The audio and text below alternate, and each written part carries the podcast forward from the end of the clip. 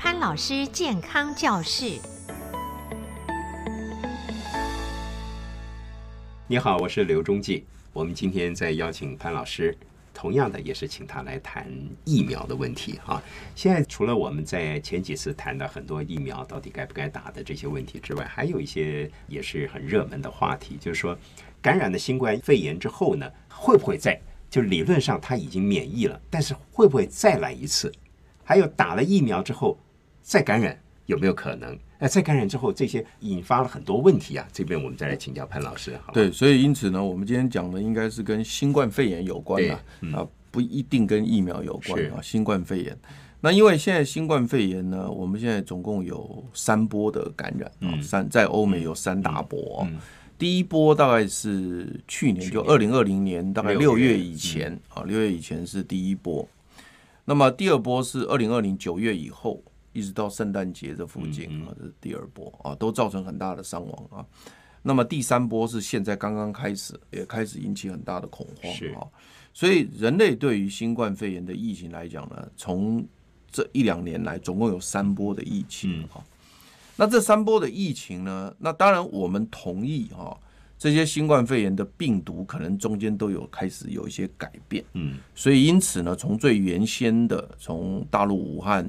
当时的原先的大陆的病毒株，但是到后来有演变成欧洲的病毒株、英国的、美国的病毒株，甚至变种又有南非的啦，都各种变化哈。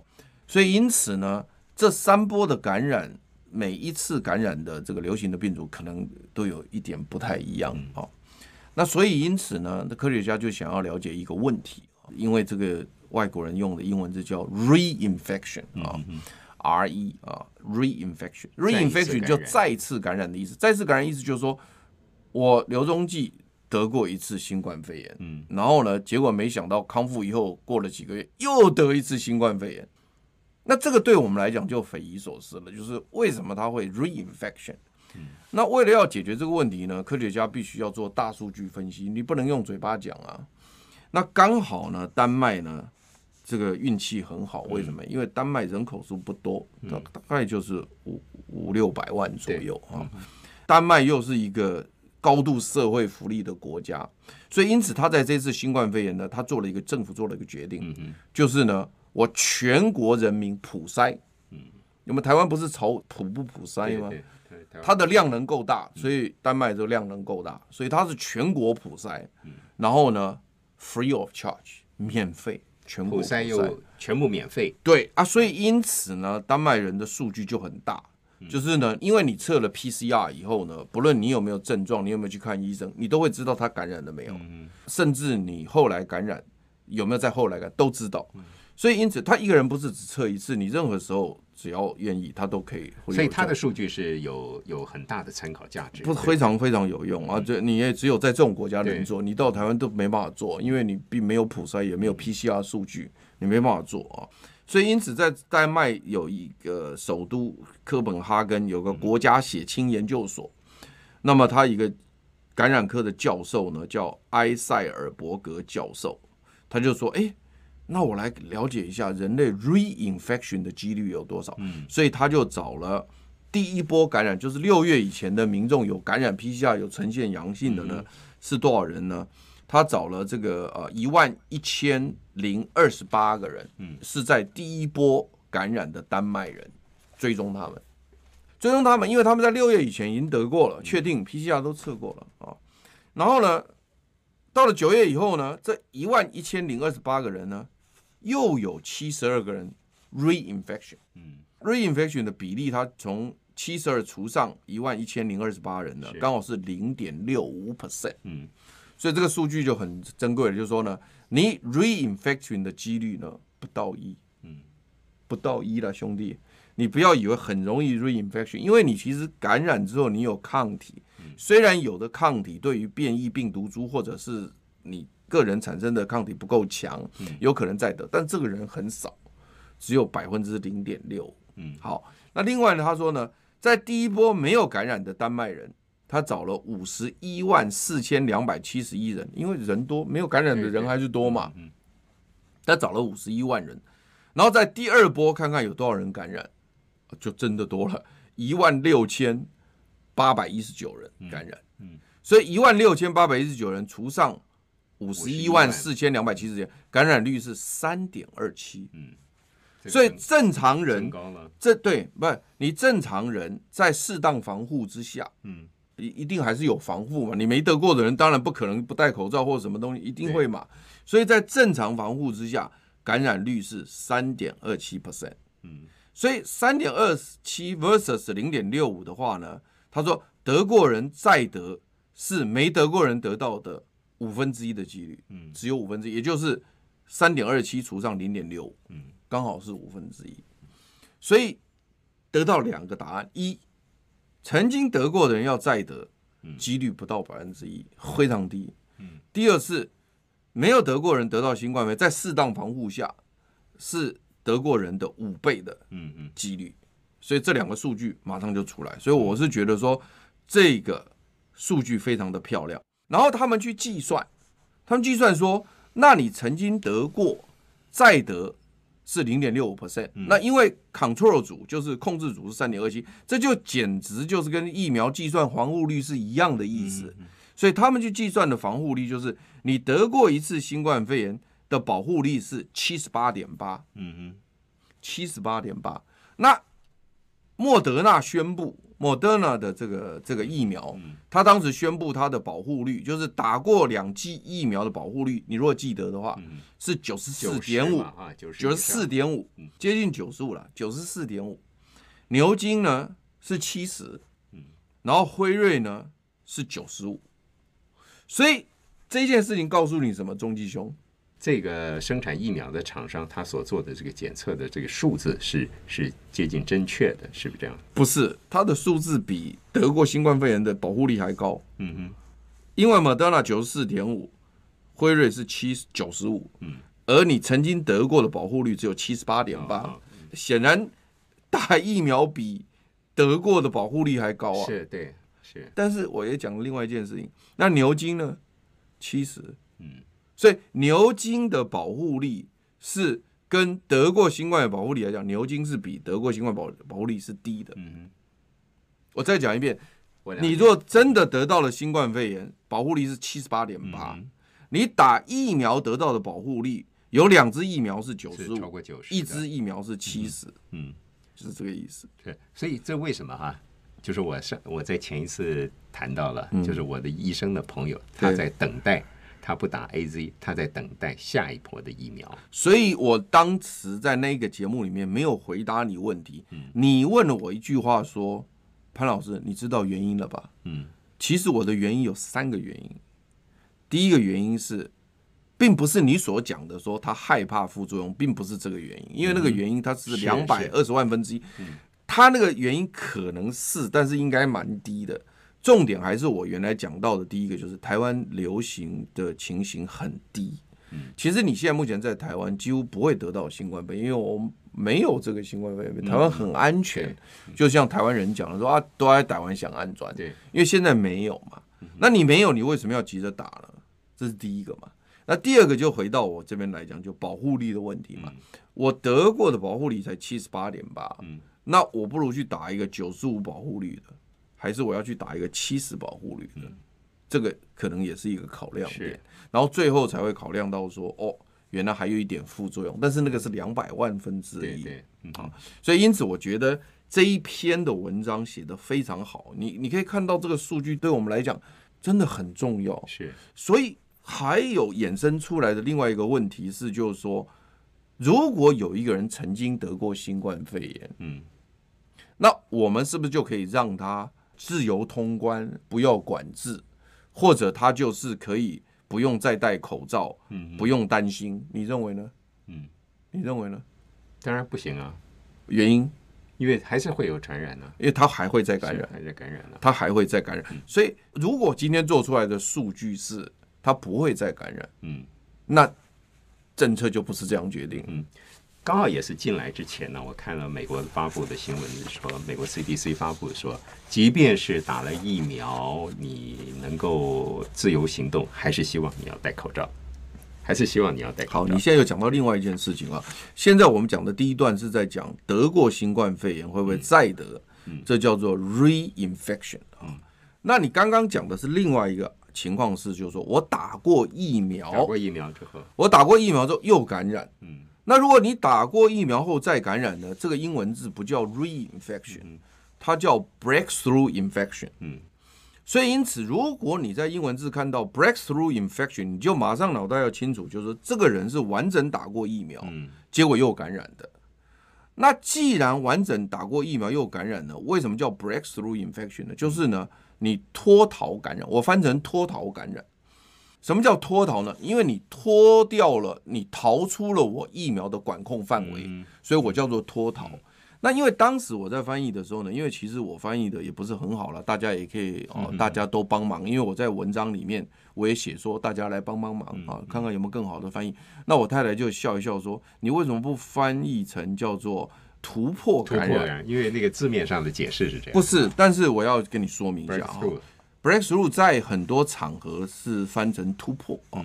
比如说刘宗济兄呢，在好好听呢，做出了突破性的贡献啊。比如说成为全球最大 podcast 的这个媒体啊，那这就当然这是突破性 milestone breakthrough，那这是突破。可是突破这两个字呢，我们通常是有正面，而且是成功。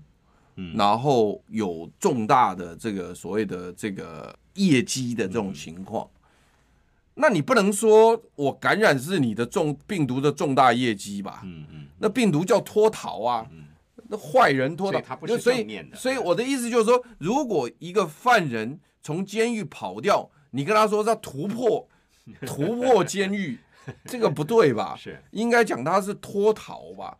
所以我的意思就是说我当时。我就后来我回答我太太，我说我不是说我不知道那个叫做突破，但是你那样翻成突破，好像病毒很厉害，我们被它感染，我们还要感谢它，这又是一个价值观了。对啊，所以我后来我都翻成脱逃。所以你你能讲出这句话，也就表示说也有很多人想到这个问题。是，所以你 breakthrough infection 到底是你要翻成突破感染还是脱逃感染？我个人觉得。脱逃感染可能，嗯嗯，比突破感染好一点，是。但是如果你后头不是感染，嗯，你后头是 succeed 的，或者是成功，那你应该就要翻成突破成功，应该是会或或许好一点。我不晓得啦，我们大家聊聊天了哈。那好，那现在重点来了，就是说呢，如果是脱逃感染，就 breakthrough infection，那到底有多少人？因为这种东西又牵涉到另外一个问题。就是你刚刚讲的疫苗护照的问题，因为你曾经在上一集节目里面讲到疫苗护照，你讲到的时候你是讲到说对人类有等级之分，对啊，这个我同意啊，这从社会学的观点来看，可是你从科学的观点来看，我不是考虑这个，我是考虑你打完疫苗之后会不会再感染。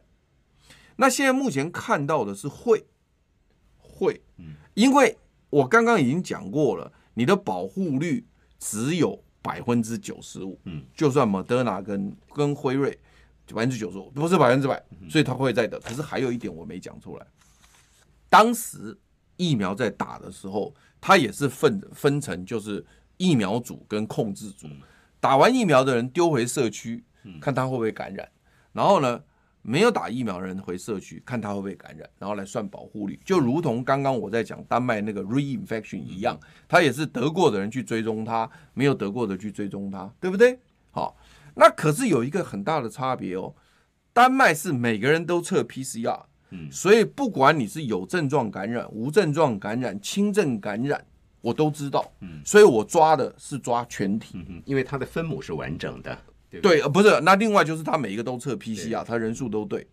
可是你打疫苗不是哦，你打疫苗打完疫苗放回去，跟没打疫苗放回去的人，什么时候他会知道他感染？嗯，出事的时候，嗯，他有症状来就医，他有身体不舒服来就医。我听说有科学家去算牛津的保护率，当时他们有人去算，说呢，如果你把那些没症状的没有回来的算进去，保护率不到五十趴。嗯，这种情形有没有可能？有，有可能。因为为什么呢？因为我一直在想一件事情：你遇到真枪实弹的敌人所得到的经验，跟遇到一个假敌人得到的经验，嗯怎么可能遇到假敌人经验比真枪实弹还来得高？真正得过新冠肺炎的，那是真的历经历生死哎、欸，整个免疫系统是跟病毒打了一场实枪的战斗嘞。啊，你打疫苗只是假敌人，根本免疫系统没有遇到真的敌人，even 他有模拟那个真的敌人，但是我认为这种非切身实体的战役，应该保护力不可能超过是。真枪实弹了。对，所以为什么？就是说，因为刚刚你也没有问我这个问题，原因就是因为。我没有把这个那个 make up 讲出来，就是说你在做疫苗保护力的时候，它并没有做普测嘛，它不是对所有人做 PCR，不可能，因为那个太多钱太多人了嘛。可是丹麦它可以做这件事情，因为它只有五六百万人口嘛，所以因此我认为丹麦这个数据呢是比较贴近真实的，而疫苗的那个保护力呢，它只能讲无症状感染者不算，有症状的。保护力到达百分之九十五，是，所以因此你可以讲说，它可以防止重症发生，它也可以防止死亡，可以达到百分之九十五或甚至百分之百，这个我都同意。但是如果你说它可以让你不感染达到百分之九十，我认为，嗯，很难说，很难啊。我认为很难说，因为小弟我现在讲话也很保守，我认为很难说，假拍供。那问题来了，就是说，如果说你打完疫苗还会 breakthrough infection 脱逃感染的话，那你发那个疫苗护照就很危险，你知道吗？是你拿那个护照说你可以到处乱跑，结果你还可以感染。那如果感染率达到一半，那还得了？那还有一件事情我们还没有确定，就是说你得到的时候不会重症，我知道。嗯可你会不会传给别人呢？会，有可能。不知道啊，现在不知道。那如果你看。当时在大陆武汉，我们就曾经有追踪过，就是说那个科学家有追踪过，我看过文献，就是说呢，有一位从湖南回到杭州的一位商人，他无症状，嗯，他传给他们全家，对，他无症状，对，他无症状，他传给全家哦，然后呢，结果全家里面还有送家务病房，快死了，嗯，所以你说他无症状是不是就不感染？不知道，嗯。但是因为他那个不是打完疫苗，他不是 breakthrough infection，他只是 first infection，他也不是 reinfection，所以我是觉得这中间太复杂了，就是你到底是 reinfection 还是 first infection 还是 breakthrough infection，这些无症状的人他到底会不会传出去？我跟你讲，你不能讲说能或不能，哎，你不能拿 first infection 的病人说他无症状可以传给人家，你就讲。Breakthrough infection 就会传给人家，你不能讲这句话嘞。所以这个东西太复杂，所以科学哈不是你想讲什么就讲什么。所以我要回到题目的重点，就是说，你疫苗护照你现在敢发吗？嗯，你真的搞得清楚？